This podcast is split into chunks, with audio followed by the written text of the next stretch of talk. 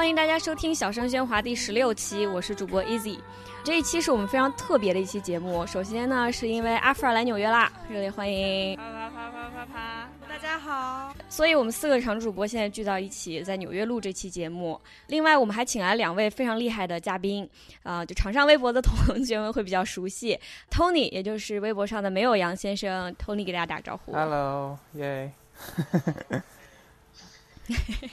呃，然后另外一位嘉宾呢是微博上的少年字小字同学，所以我们今天聚在一起是为了聊最近非常红的一部电影《Crazy Rich Asians》，呃，也就是好莱坞二十五年来第一部全亚洲卡司的电影，然后中文名字在大陆叫做《摘金奇缘》。在香港呢，叫我的超豪男友，我觉得这是最棒的一个，因为就很就很 perfectly summed up，又名疯狂的亚洲富豪。然后这部电影呢是由华纳兄弟影业出品，亚裔导演朱浩伟执导的，改编自美籍作家关凯文的同名书的这样一部爱情喜剧片，在中国还没有上映，但是很多人其实已经看过了。这个剧情简单来讲，就是在纽约土生土长的一个位经济学教授朱立秋 Rachel Chu。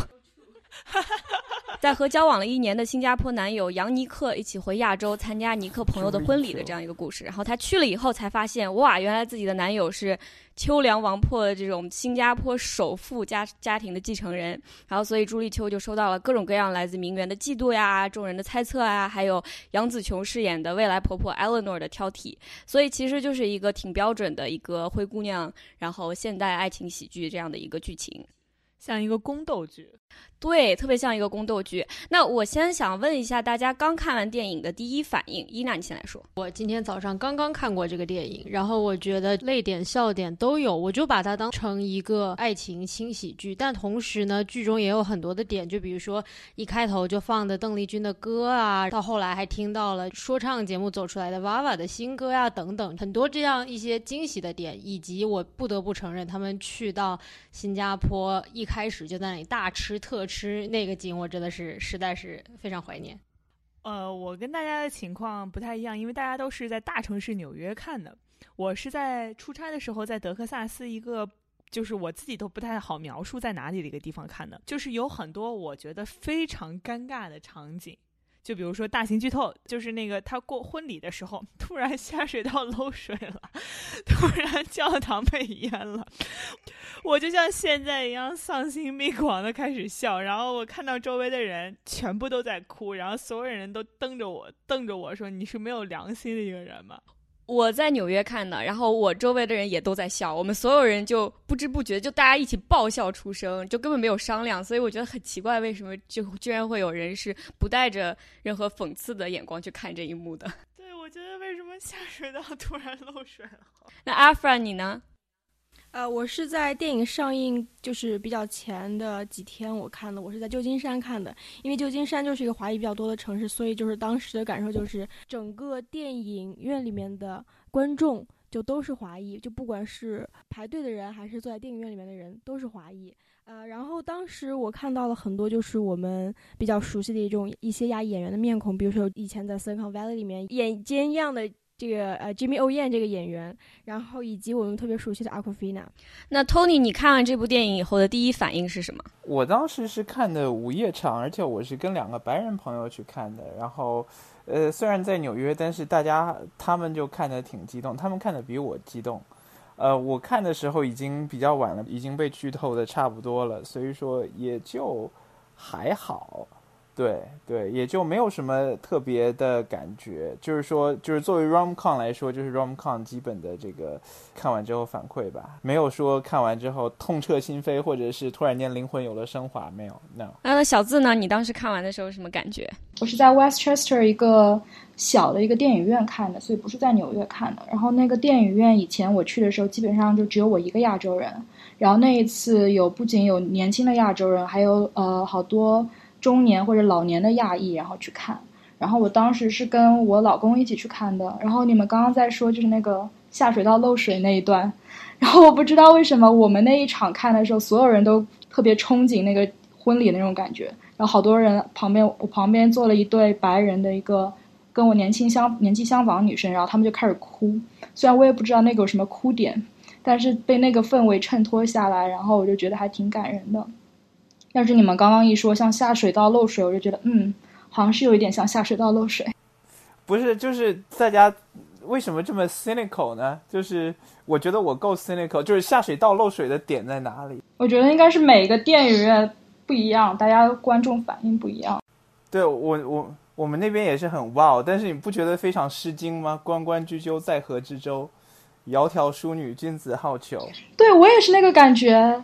对，我也觉得好美。窈窕淑女，没关水龙头。但是我我当时感觉就是，我觉得那个女生脚应该很凉吧，因为感觉那个水不是很干净。应该很凉，对啊。然后我当时其实特别心疼那个新娘的裙子。对，我也很心疼那个新娘的裙子。对，她婚纱是防水的吗？雨纱。就是我觉得我们在聊这个剧情和电影本身之前，我们必须得要聊一下这个电影为什么这么受重视。就是它在没播之前就很红，播了以后更红，就引发了无数的这种关于移民、关于文化的这种评论。就我觉得我们一定要了解一下这个上下文，然后才能去了解这个电影。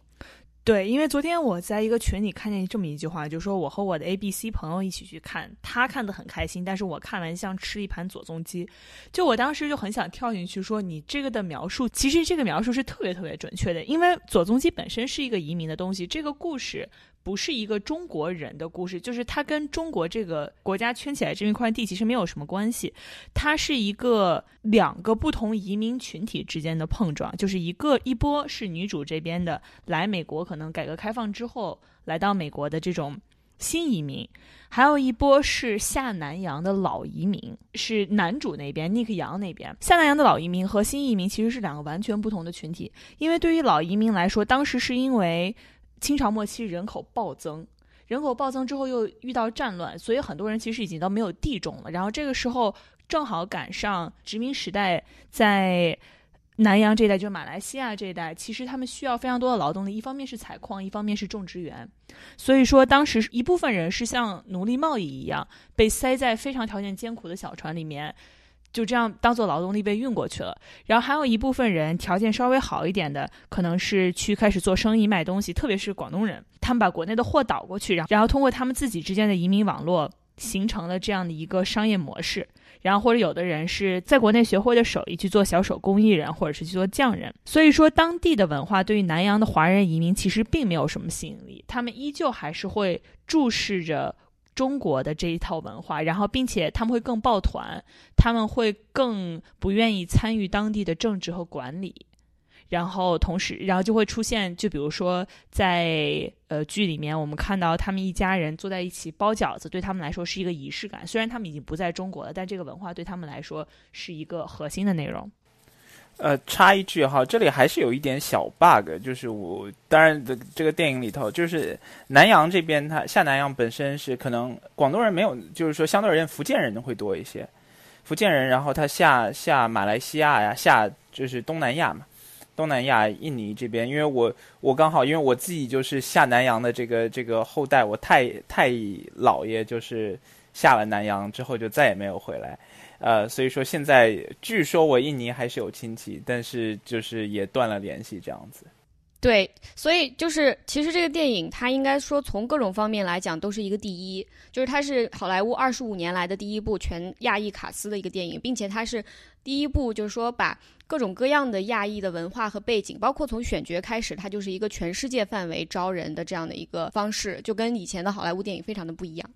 并且插播一句，在那个新的这一部《Crazy Rich Asian》里面演奶奶 Lisa Lu，她是二十五年前上一部好莱坞全亚裔电影《喜福会》（Joy Luck Club） 里面饰演苏安梅的卢燕，所以说可以说导演在这个选角上是非常的用心了。对，所以说像我们去看这部电影，其实感觉一般般，它就是一个普通的浪漫喜剧电影。但是如果要是有移民背景的，像我们所说的什么 A、B、C 朋友们。他们看到的这个感觉是完全不一样的。对我非常同意，就是每一个国家对这个电影的评价很不一样。中国大陆的很多观众的评价，就首先是非常不以为然，觉得哎，不就是一部喜剧爱情片吗？剧情也没有什么特别脱俗的地方。这个我非常理解，因为我觉得其实这是我作为一个在中国长大的中国人的一个 privilege，就我从小到大接触的主流文化就是我这样的人的文化，所以我作为一个汉族人在中国，我就是主流中的主流。我们不知道什么叫在自己的国家里面看不到像自己这样的人在大荧幕上活跃，这种心情只有 A B C 能够理解。然后，并且其实如果我戴上自己作为一个新移民的帽子，我是非常明白为什么电这个电影让我有疏离感的，因为这个电影其实你仔细去看它，你会发现它特别强调。这里面的人特别强调，哎，我不是你们美国人想象的那种亚洲人。我说英语说的很好，我受过很多教育。我其实就作为主角 Rachel Chu 来说，她其实是非常和白人心目中的就是 model minority 模范少数族裔是完全吻合的。他是这样的一种形象，而我就会想到，我刚刚到美国的时候，排斥我排斥最厉害的就是亚裔的小孩儿，因为他们特别害怕。和我这样的 fob 在一起玩，会更加被白人的主流排斥，会更加当成他是外国人，因为他们不是外国人。所以，其实我现在回想，我非常能理解，也非常就是同情亚裔美国人在美国的这样的一种挣扎。但是当时还是有情感上的伤害的，就觉得，哎，我们长得都一样，为什么你这么排斥我，这么不想要跟我被划分到一起？所以，我觉得这个电影。它在亚裔美国人拥抱自己的 Asianess 上确实是迈了一步。哎，你看，我们回到亚洲，我们去就是歌颂这种家庭的传统，歌颂这种不一样的美食。它是用一种呃非常积极的眼光去看待它的。但是，我觉得就是这是确实是美国近几年来亚裔文化自信提升的一个表现。但是它还不够，它还有很多在迎合主流，也就是白人价值观的地方。对，我要插一句，就是说，我们作为中国人，就是我们作为中文电影的，或者是我们看到有亚洲面孔的电影的这个这种消费者的时候，我们想看到的什么样的电影，豆瓣会喜欢？像韩国的那种非常就是有社会深度的，我们很渴望看到有社会深度的电影，我们很渴望看到有哲学深度电影，我们觉得这才是厉害的片子，因为那个东西对我们来说是有距离感的。但是我觉得在美国，说句实话，呃，就是每天能出五十个存在主义电影。就是所有人都在说，哎呀，我的存在主义伤害掏给你看，就是这种东西，你会觉得看多了。但是像对他们来说，这对大部分在美国的观影者来说，这部电影反而是里程碑式的。它就像一个小孩长大之后意识到，我其实是一个牙医，然后我有足够的能力，有足够的自信。我可以不被排挤，我不怕你排挤我，因为我已经混出来了。就是有这样的一个心态。移民对于文化的态度和我们是不一样的。我们中国文化对我们来说毕竟是骨血，是我们从小长大的这么一个环境。但他们是有选择的，他们是回头在失去很多东西之后再开始捡。说我今天要学中，我我要重新学中文，我要回中国待个一年，我哪怕我是不是能去国内工作上一段时间，来重新去拥有自己。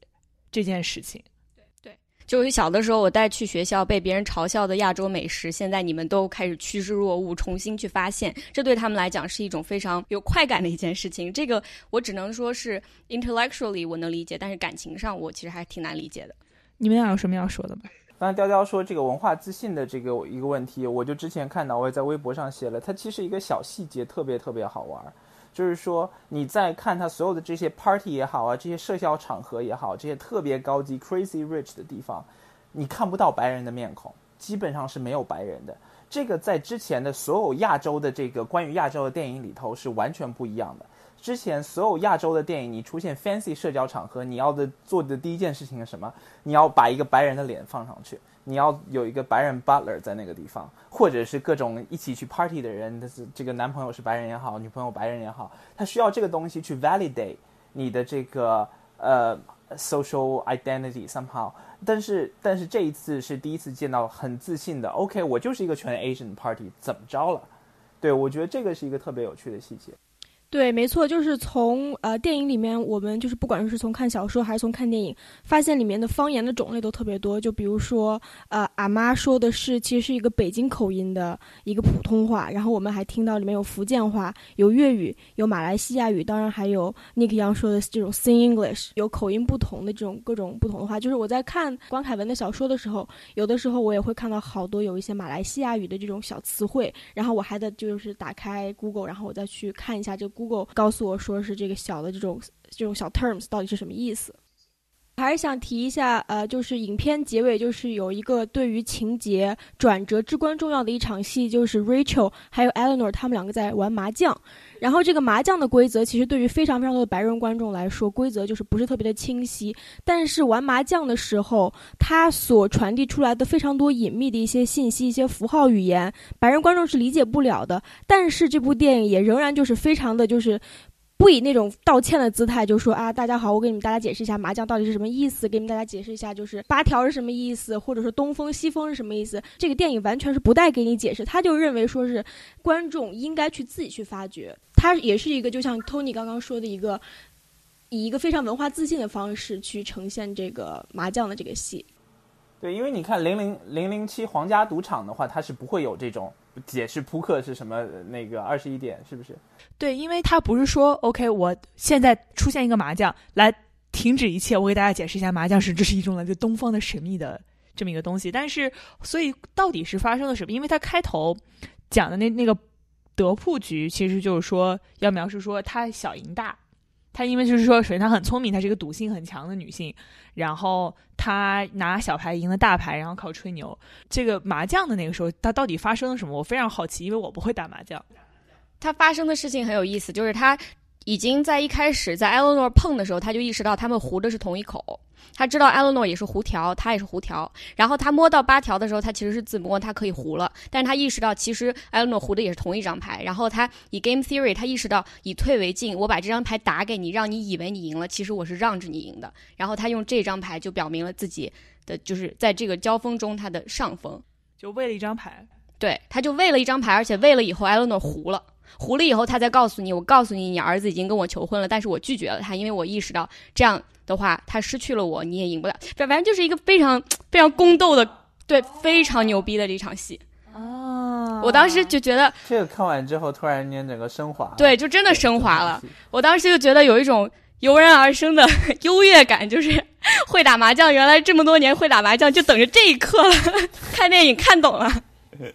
我当时看，我特别同意有人有一个人说，就是这个不是一个特别深刻那个电影，反而它不深刻，对于我来说是儿女家常，就像这种白人社会里面会发生这种普通的这种浪漫故事，他重新以一个亚裔的面目去演绎，然后就像你们刚刚所说的，就没有人试图去解释这里面这个。是什么样子？然后这个麻将是什么意义？就是好像理所当然就应该有这么一部电影，因为当然不是所有人都会是那么富二代了。就是感觉好像真的你自己的日常生活，或者你曾经作为亚裔，你想那些所谓这种 romantic 这种 dream，他们都可以在荧幕上以一种非常不故意的这种形式呈现。然后我还想起来，当时我看电影的时候有一个特别有意思的一个小插曲，就是我那个电影院叫做 Alamo Draft House。然后他们每出一个，他们是可以在电影院里面 eat in 的那种电影院。然后他们每出一个电影都会有那种特色菜嘛。然后当时 Crazy Rich Asian，然后他们就出了特色菜，然后出了一个什么？出了一个新加坡那种鸡肉串，然后又出了一个饺子。然后当时我看了一眼那个菜单，然后那个饺子是五个猪肉饺子十刀。然后我就记得特别清楚，因为我还跟我老婆老公吐槽了一下那个，然后就觉得虽然从我们亚裔来看，就觉得这个好像是一个特别，就是里程碑是一个电影，但是我觉得从另外一个角度来看，其实也是我感觉其他这种族群的群体，其实还是有一种近似猎奇的一种方法在看这个电影。那个饺子也不是很好吃的样子，你知道吗？就是把它作为一个符号化。我觉得什么时候我们可以有一部电影，它不是这样子符号化，而是真的就是。就是你理所当然有这么一部电影，或者继续会有这样子的电影上映，继续你再有一个电影上映，他们不会给你在卖什么这种十块钱五个猪肉饺子这种菜单。然后我觉得那个才算，那个时候才算真正，呃，所谓亚裔想要看到那一天。嗯，我其实这个稍微有点不同意的地方，就是我觉得亚裔在争取自己的文化。呃，representation 的时候，它有两个非常矛盾的目标。第一个是我想要去强调我文化的特殊的地方，我想要让你们明白这个我的文化是什么，然后你不要再大惊小怪。但是它另外一方面又想要告诉所有人，我和你们一样。那所有所谓的你们，就是我和你们白人一样。其实这个 default，你去仔细想一下，它是它是主流，然后主流现在主流的这个标准制定的人。在美国就是白人，所以说它是一种既想要让你把我当成你们的一员，又想要强调自己的文化特殊的地方。这两个目标，它有的时候融合的有矛盾之处。我觉得这个电影就很好的体现了它的这种矛盾之处。我想说的是，其实这个是任何一个少数族裔电影或者任何一个文化，它需要传播开来，要用一种刻板印象打破另外一种的，这个它不可避免的矛盾。但是我们必须要提一点，就是。亚裔这个概念本身，它和其他的西班牙、墨西哥这个这个东西，它有一些其他呃不同族裔不一样的地方是，亚裔被建构的历史要短得多，它内部的分化也要大得多得多。就是说，这个所以说某种意义上，亚裔 Asian 这个 community 其实是很脆弱的，也是很新的一个概念。所以说，在这个方面，它的冲突就显得更加剧烈了。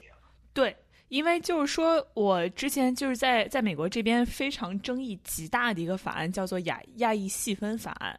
因为就是说，亚裔这个概念，呃，如果你去讨论非裔，都没有这么大的都没有这么大的区别。就你想想，而而且我在网上搜这个，我在想说，什么样的人会给 Crazy Rich Asian 差评呢？什么样会给差评？我我我能自问自答吗？自问自答一下，就是我发现非常多的。南亚裔和东南亚裔给了差评，而且是极差的差评。当然，就是那种极端右翼的白人，他是这种电影肯定会是冲上来刷差评的，这个想都不用想。但是，就是我看到，就比如说很多菲律宾人。很多马来人、很多新加坡人、本土的新加坡人都在给这个电影刷差评，就是说你这个标签，我看到的是 Asian，我看到的是亚裔，可是我来了之后看到的不是我，而且是我身边那些家里贼有钱，从来不跟我们一起玩儿，然后而且还买了我爷爷的房子，还就是低价买了我爷爷的房子，让让我爷爷没有地方住，然后没有地种，这样的这帮。就是有一个 IMDB 上有一个词叫做 Chinese Overlord，中国人在南洋的形象没有那么好，因为他一直是一个特别抱团，然后但是又有一个商业模式导致他条件非常好，同时又不去参与当地的政治，这个这些行程都是完全可以理解而且可以讨论的，但是一定要考虑就是他其实有很多很多的负面形象存在。对，就是新加坡本地的人，我去问了几个，然后他们说好几个人就说，这个电影其实在那边的政治争议性挺大的，因为新加坡，你了解这个社会，它是一个 CMIO 的这样的一个 structure，就是中国人、马来人、印度人和其他，它有这么几个主要的族裔的划分。然后在那边的话，中国人其实是有点像这里的白人的，所以说作为一个亚裔，你对你的这个 motherland 的这个浪漫的想象。你把它想象成最最有钱的新加坡人，他们是金字塔的顶尖，他们其实就是那个社会里的白人。所以我就是在非常喜爱这部电影，被这部电影感动了很多点的情况下，我仍然要说，我觉得它其实并不是一个非常非常进步意有一进步意义的电影。它从三观到它对于这个最优秀的亚裔的这样的一种 portrayal，我觉得都没有什么颠覆性。就是对，如果你讲一个亚裔的故事，然后你举起来一个非常好的。例子，然后说那给，然后一一堆中国人的脸，我觉得有很多很多的亚裔看到之后会非常不爽的。而且我的一个朋友，就是他是印度裔美国人，他在看这部电影之前，我就先给他打了预防针，就是我说这部电影对于 Brown Asians，就是呃棕色皮肤的 Asian 的这个 portrayal 并不是很友好。然后他看完以后，果然他跟我说，他说这简直已经不是不友好，他是 racist。然后我说那没有这么夸张吧？有的，有的，有的，有的。对，然后我回头一想，哇，果然是你看 Aquafina 演的那个角色和 Rachel 两个人先去豪宅的时候，外面出现了两个包头巾的那个 Sikh 对锡克族的 portrayal 就非常的令人就是浑身不舒服。有的有那个管家，Tony 小子。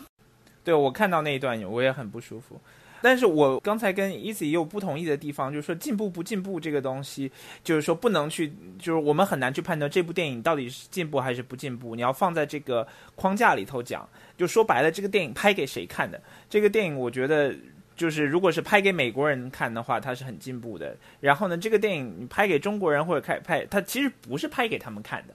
就是从这个移，他就是拍给移民看的，然后呢，又变成了一个 culture phenomena，我是这么觉得的。对，我觉得是这样。他总的来讲是一个给移民看的电影，但是他打了旗号是我要全球化的招所有的 Asian 演员，然后他的这个 setting 的背景又放在新加坡，然后他全球的票房又非常好，所以他已经。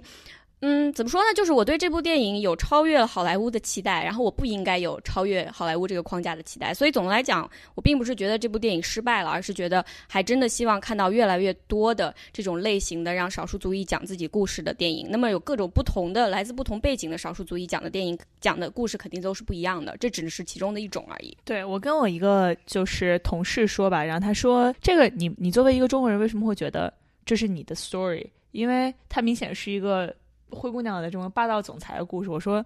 不，这个这种故事发的核心的是一个亚洲的爱情故事，是我们小时候从小就就看的那些霸道总裁故事、豪门恩怨故事、宫斗故事，整个故事的结构完全是一个亚裔会非常熟悉的这种故事。其实我是觉得这种故事本身它的叙事是全球共享的。就是改变命运、爱情啊，改变命运啊，这些你说它和《流星花园》像，它和《Cinderella》也有相似的地方，但是问题就在于，在整个美国，这个故事只能是正常，只能，well being being normal is a privilege. This is a normal story. This is a rom-com. So you only get well, only white people get to see that, get to play the roles. 嗯，如果提到中国的话，就是贾樟柯。要不然王家卫是不是他一定要有这个东方色彩才能将其特殊？所以说正常本身这个这是一个关于亚洲的正常故事，这本身就很不正常。对这个我很同意，就是很多亚裔演员他在自己的职业生涯里遇到的问题都是，我是迎合好莱坞主流去演一些非常刻板印象的。专门写给亚裔的角色呢，还是我去尽可能的演一些不一定非要是亚裔也能演的角色？那很多人觉得真正的 empowerment 是后面一种，但是现在也有人慢慢去想，那我为什么就不能没有任何道歉的态度去演一个非常 Asian 的角色？所以这两种，所以这两种不同的观念就一直在碰撞。对，其实你如果看整个 cast，其实是非常非常好玩的。为什么呢？这个 cast 聚集了整个三代的演员。你如果去搜 Lisa Liu 最早年的一些电影，你就可以可以看见。我在 YouTube 上看到，看两分钟我就看的特别不舒服。为什么呢？就是她演就是刚从中国逃难逃到美国来的这个女孩子，然后呢，这个一个白人我忘了是谁了，反正当年老派的女明星就告诉她，哦，你这个你应该怎么做啊？你应该获得自由啊，什么什么的。到了杨紫琼这一代呢，就是这个，她是港姐打星出身，就是通过功夫，通过某一方面的这个功夫，然后证明了 OK 自己在好莱坞还可以打得出来。那到 Constance Wu 这一块，他就终于到了一个可以独当一面，可以自己去领衔做一番，然后去嗯去带整个 ABC 的一个主流的电视剧的一个地步，我觉得是挺不容易的。对，一点一点在进步。但是我我觉得 Constance Wu 的那个电影，就是那个 Fresh Off the Boat，我自己以前看过，但是我当时看的时候，其实我不知道你们有没有跟我一样的感觉，我不是特别舒服，因为它里面有非常非常多对于中国文化 stereotype，就是你作为一个中国人，你看到那个你会觉得会有一点，就是非常的客气的一种感觉。然后他们经常在里面说的中文对白，有的时候也是。不正确的，就是他们用的语口音啊，各种中文对白也是不正确的。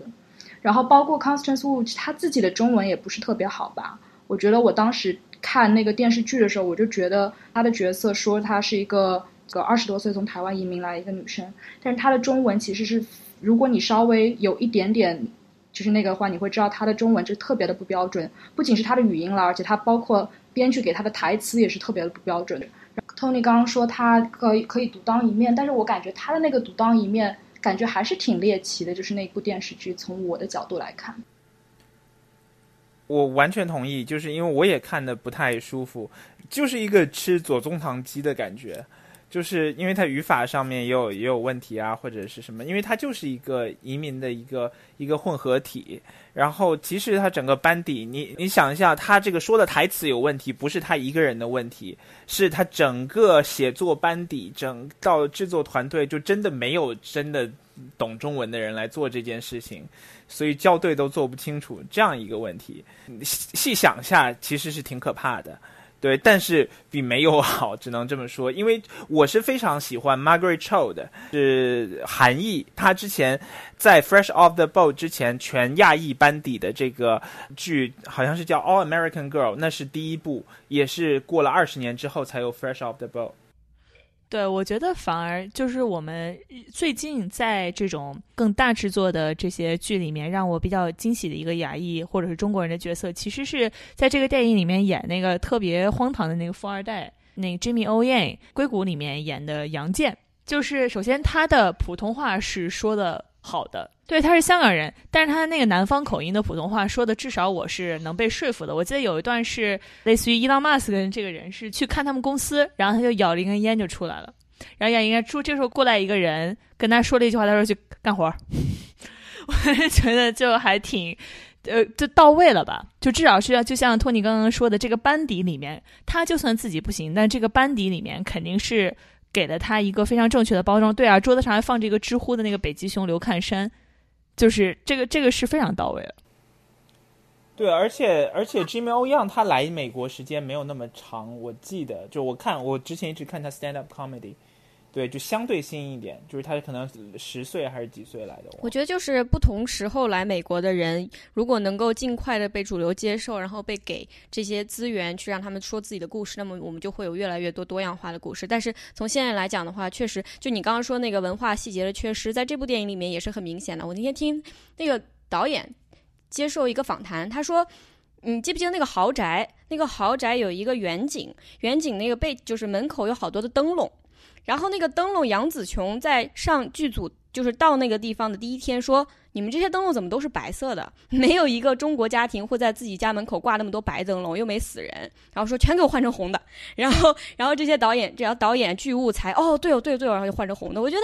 啊，这个事情不是这这难道不应该更多的人能发现吗？居然要靠就是主角之一的杨紫琼到了剧组当天才会发现，就有很多这样的事情让我觉得。这还是一个很有意思，就是我不是说不正宗就不好，因为移民它产生的东西是新的，是值得去拥抱和鼓励的。但是就是在各种各样不同的背景啊、文化的人的这样的一种交流，我觉得本身就是一个非常有价值的事情。我想再说一下，就是里面一些角色他自己对于自身事业的一个定位的问题，就比如说 Jimmy O Yan，他是作为一个。呃，脱口秀的这么一个演员叫 stand up comedian 那，这个 stand up 它的卖点其实有的时候就是贩卖一个比较三俗的一些内容，比较 stereotypical 的种族主义的一些内容。Jimmy O Yan 他的 Twitter 的账号叫做 Funny Asian Dude，就是好玩的亚洲。小伙儿，对吧？他其实他给自己这么一个卖点，就是我是一个亚洲人，我是一个亚洲男性，我讲的笑话就是通过我别人对我的刻板印象，以及我移民之中的呃遭遇这种 hip hop 文化的各种一些碰撞，然后我的笑点是来源于这儿的。所以说，Jimmy O Yan 他自己他对自己的其实自己的卖点和定位，他有一个比较清晰的认识，因此我觉得他可能甚至说他在这个。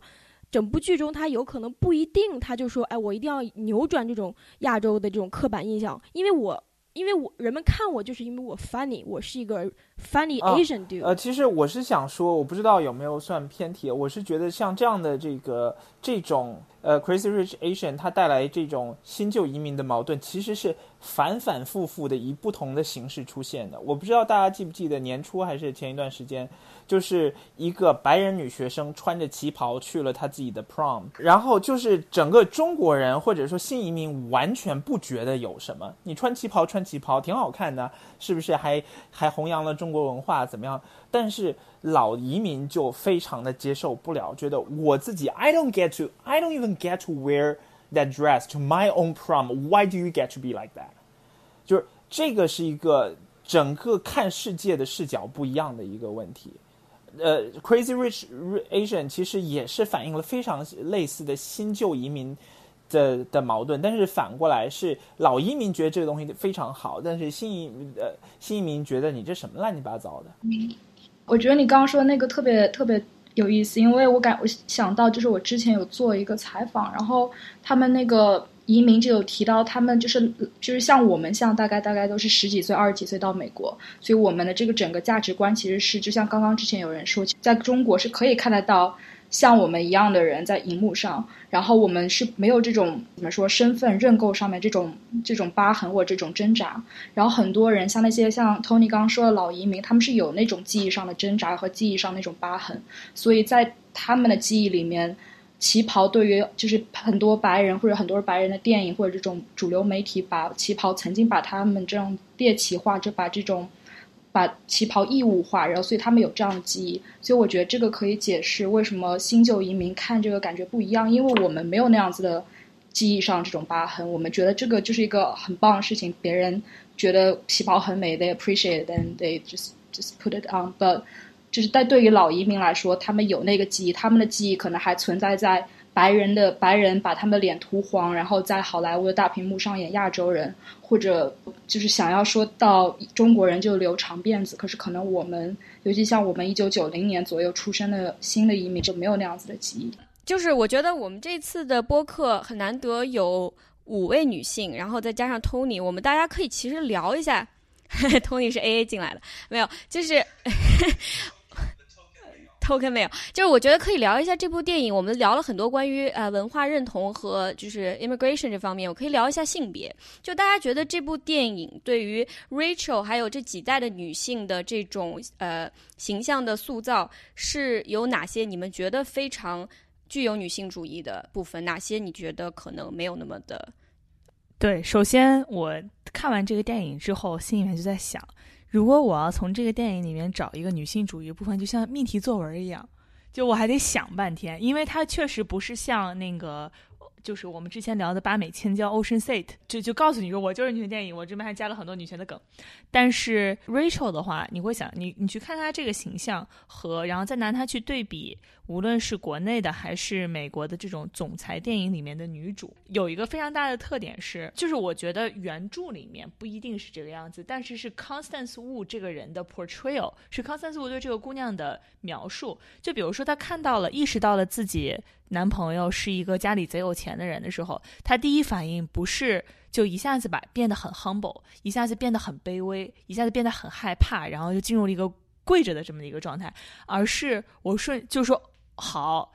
这是兵来将挡，水来土掩。我本来以为你就是一个纽约小男生，然后没有想到我需要，我真的很爱你，但是我需要处理为了为了你处理这么多的事情，所以你得。跟我把话说清楚，我这样才能处理这些事情。因为我出来之后跟朋友说，说一个纽约的女生，她是一个按照人设是一个 NYU 的教授，对她这对于这种奢华，说句实话，她不一定真的就是会让真的让她觉得感觉到自己卑微。虽然她家她是一个法拉盛长大的中国女生，就是纽约姑娘什么没见过。还有一个让我觉得很有意思的点是，她让 Rachel Chu slash Constance Wu 去演小女生。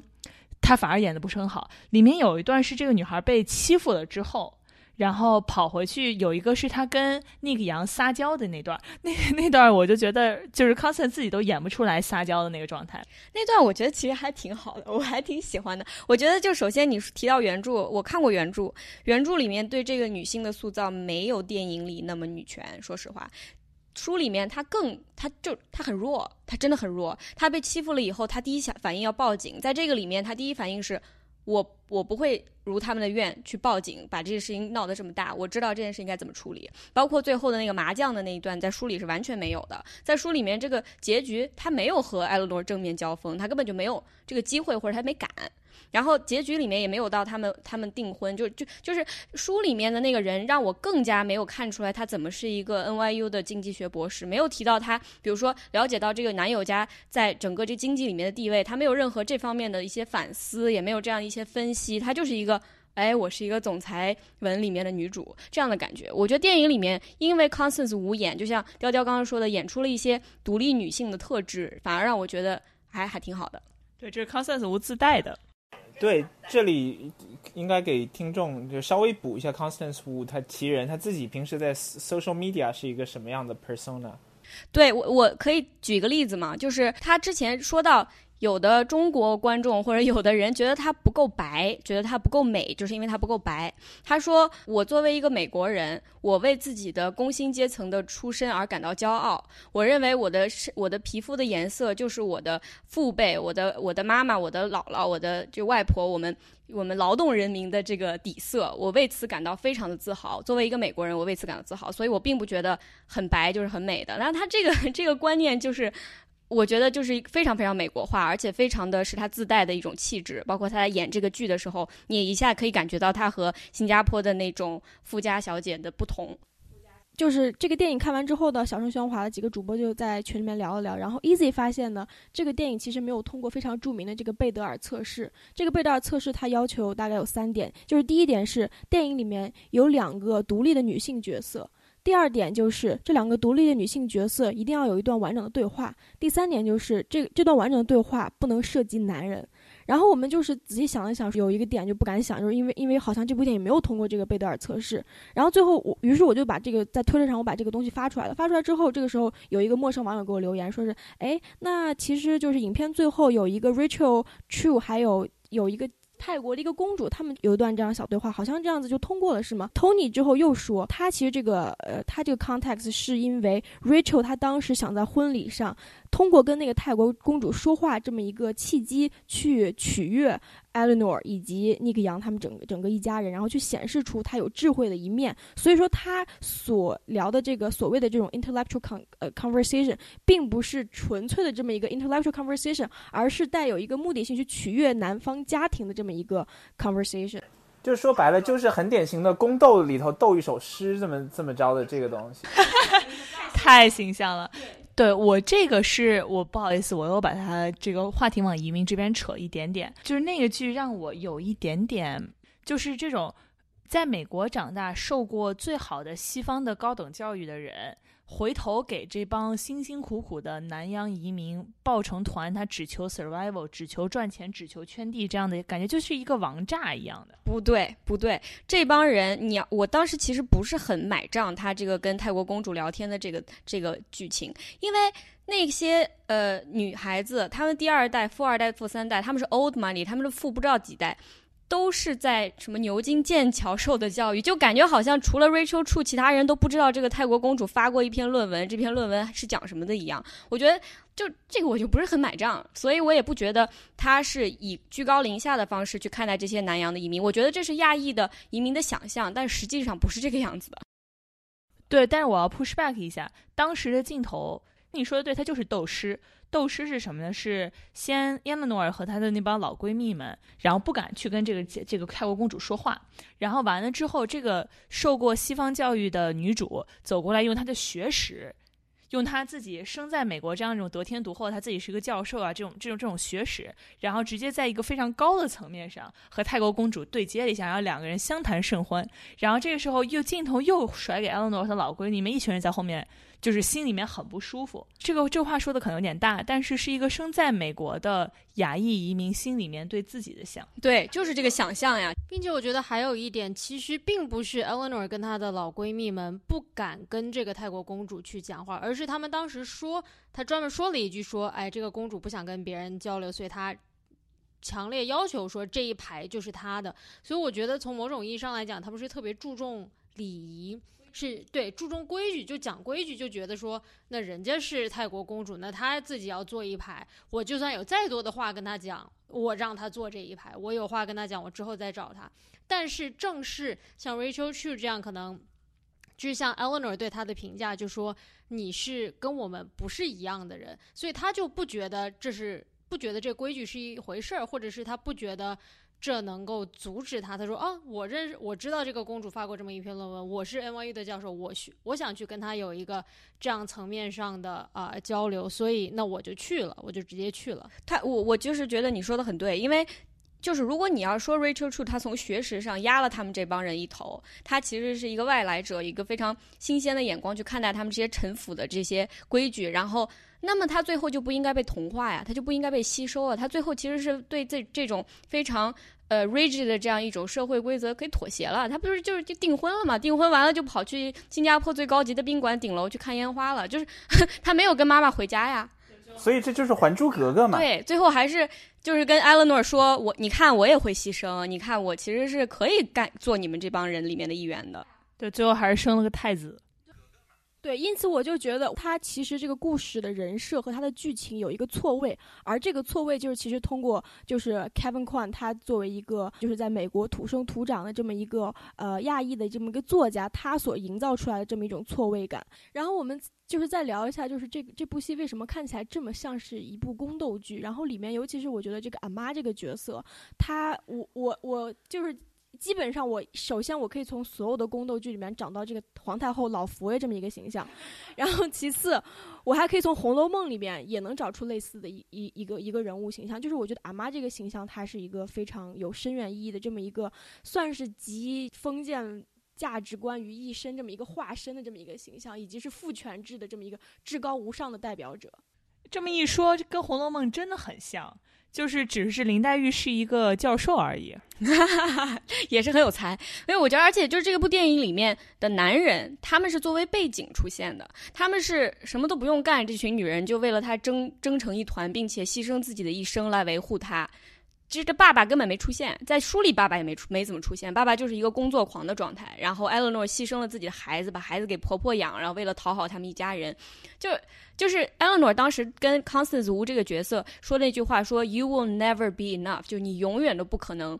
够好。我觉得那句话其实也是在说他自己。就我觉得这部电影里面的男性还是一个天真无邪，然后没有任何道德包袱的这么一个男性。然后不管是从 Nick，然后还是从就是刚刚说句几个缺失的这种父亲的这种角角色来说，他们都是在扮演一个非常善良无辜的这么一个好的形象。我我有一个，我就想到了一个蛮冷峻的现实。大家知道吕丽君这个人吗？Yes, yes，他好像是化学系的 PhD，然后呢，最后嫁了，总之一个富商，然后呢，最后这个英国回来 PhD 跟跟了这个富商，但是他只是做等于说他的三房二房姨太这样子，然后最后就和那个新任的小三一直斗，就是小三是甘比，然后就狗仔队出身的，然后一直斗，最后最后另一个更加服服帖帖的这个小三就是甘比上位了，然后这个 PhD 呢，就是因为把事情闹得太大了。最后就等于说被斗下来了，没能成功傍上大款，就是 somehow 其实这个东西放到现实中就可能落得这样的结局。哦，by the way，那个真正的富商很丑，可没有六块腹肌这样子。我其实有点想讲一下，呃，我的黑人朋友对这部电影的看法，就是我们大家都非常爱阿奎菲娜。之前听我们讲那个八美千娇，大家也就是我们介绍了一下他的整个人的背景和他职业生涯，嗯。他现在是在好莱坞窜红的这样的一个状态，可是呢，他在这部电影里面对那个角色的扮演，让很多的呃，不光是黑人，还有很多其他的人都有一种感觉，就是他在他在故意的说呃，black accent，就故意说那个就是 African American vernacular English，就是他的一些吐字呀什么都非常的黑人化，然后这是很好笑的一件事情，就就就有点像。东北口音就是自带笑点的感觉，但是他本人并不是非裔，而且他说他自己在 Flushing 长大。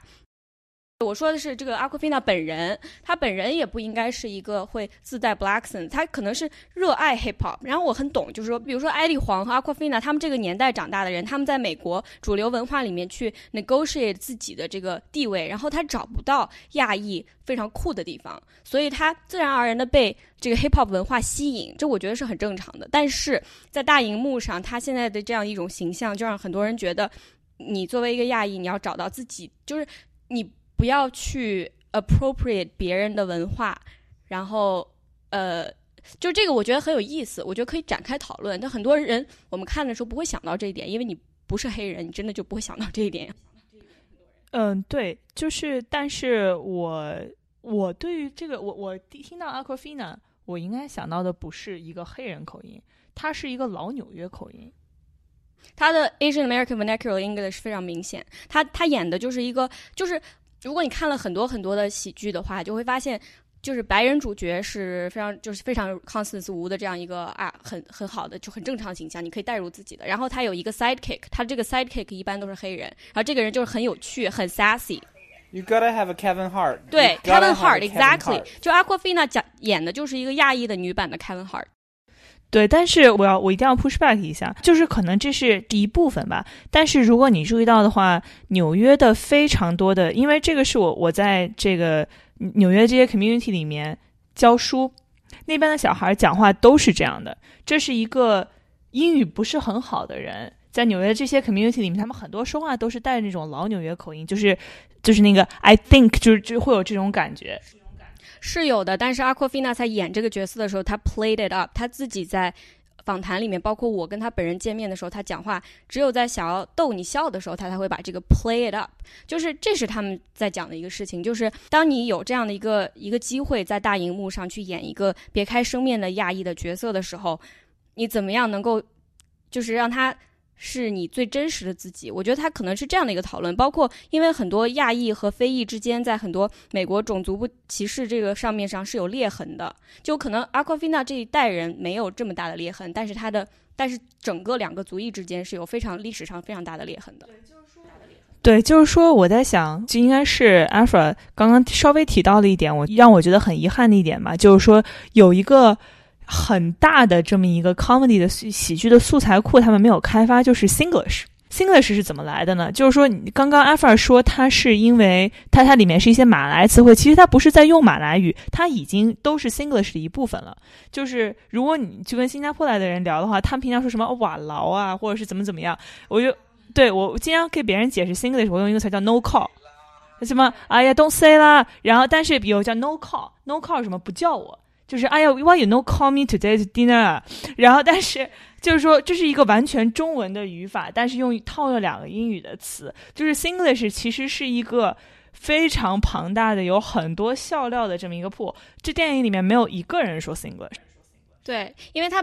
找不到说 Singlish 又能被好莱坞主流接受、又能 fit in 他的这个 framework 里面的人，所以他找了 Aquafina。Aquafina 真的很棒，然后很好笑。可是他的笑点的来源，他的 inspiration 是黑人的 culture，而不是本土的符合这个剧情的这个 culture。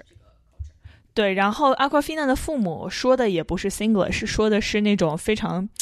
就是喜剧，就是非常还是漫画式的这种亚裔口音，非常非常漫画式。包括里面那个 gay cousin，我觉得也非常漫画式，就非常 caricature。就他的那个角色没有让我感觉到任何的新鲜感。当然，也不是说他没有新鲜感就不能存在，只是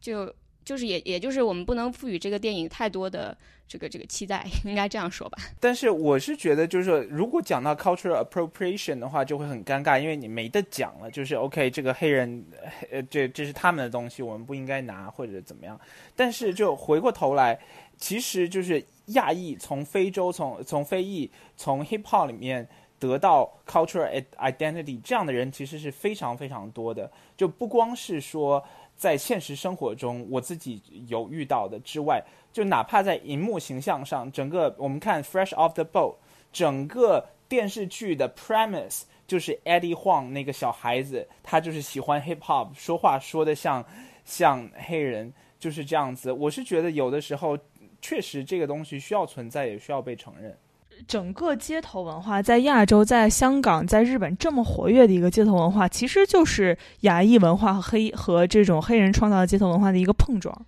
对我不是说 cultural appropriation 不好，我一直是一个非常鼓励文化活用的人。我不觉得 culture 这个东西我划了一个圈这就是我的，你不能拿。而是说你在去就是你 appropriate 的时候，首先要给他一个承认，其次是你要去加一些东西，然后你要在另外一个层面你要去 respect 他。我不是说 Aquafina 不 respect 他，我是说从艾迪黄也好，Aquafina 也好，我觉得你在。culture 上，你觉得非裔是酷的，那么你在其他的层面上有没有给他这样一种承认呢？就是有很多人他 aspire to be black only when it comes to culture，你在其他方面还是把自己和 white norm 在联系在一起，这就比较有问题。对，这个说的有道理。今天讨论到了很多很多的东西，但是还有特别多的没有来得及讲。但是好就好在这个 Crazy Rich Asia 的下一部已经定下来要拍了，他要拍续集，就是。《疯狂的中国女友》这部书改编的，然后呢，我们也可以看到，就是男主角 Henry Golding，他现在已经真的是就是疯狂的窜红，他已经和 Blake Lively 还有那个呃 Anna Kendrick 是吧，演了一部电影，然后他在里面演男主角，我觉得这都是非常喜人的变化。然后呃，就是关于亚裔的。电影，我希望在好莱坞和在主流会越来越多，这样我们才能够有更多可以聊的东西。然后就今天非常感谢两位嘉宾来参加小声喧哗，大家要很快的各自推荐一部自己最近看的文艺作品。哦，对我我我这个是我现在在挠着桌子，因为为什么我刚刚举手呢？因为我挠着桌子疯狂的想要推荐的是我昨天和阿花一起去看的，呃，Alexander McQueen 的纪录片，哇，看得我，然后就是我整个人哭到虚脱，因为就是时尚界大部分的这种 Golden Boy。大部分都是像 Zack poson 这样的，Zack poson 是什么？感觉像是一个世家，但是像 Alexander McQueen，他其实是一个。家庭条件非常非常糟糕的小孩，他但是他真的是有才华，然后他又是非常非常的脆弱。他是现在英国那些高定店做了一段时间的裁缝才做上来的。然后我就就是我看到他这种看世界的方式，就是他就最喜欢那些腐烂的、矛盾的、痛苦的，然后在痛苦中又感到美好的。然后他对于女性的理解，而且他对他来说，就是他对于。哪怕性暴力的受害者，像我们，就是我们要让你站起来，我们要让你更强。他就觉得你的这样受伤的样子，我能平坦的去接受这件事情。我看完之后就觉得情绪非常非常的复杂，然后我晚上四点钟才睡觉，然后一边在刷他的那个网店，发现他去世之后已经就没有什么非常好的作品了，所以很失望。他的秀都很好看啊，就是你天天就看他蝴蝶飞来飞去的那些，你可以就是很耗时，不知不觉的就到四点钟了。对啊，小资推荐吧，我最近都忙的睡觉时，我推荐大家多睡一点觉，这样可以多看一点东西。好，那个我坚持特别好，我每天坚持睡八到十个小时。我推荐一本书吧，我推荐一本呃，有一个意大利的记者叫做呃法拉奇，然后他写过一本，他特别有名，然后他采访过特别多世界上很重要的人物。但是我想推荐一本他不是特别有名的书，叫做《给一个未出生孩子的信》。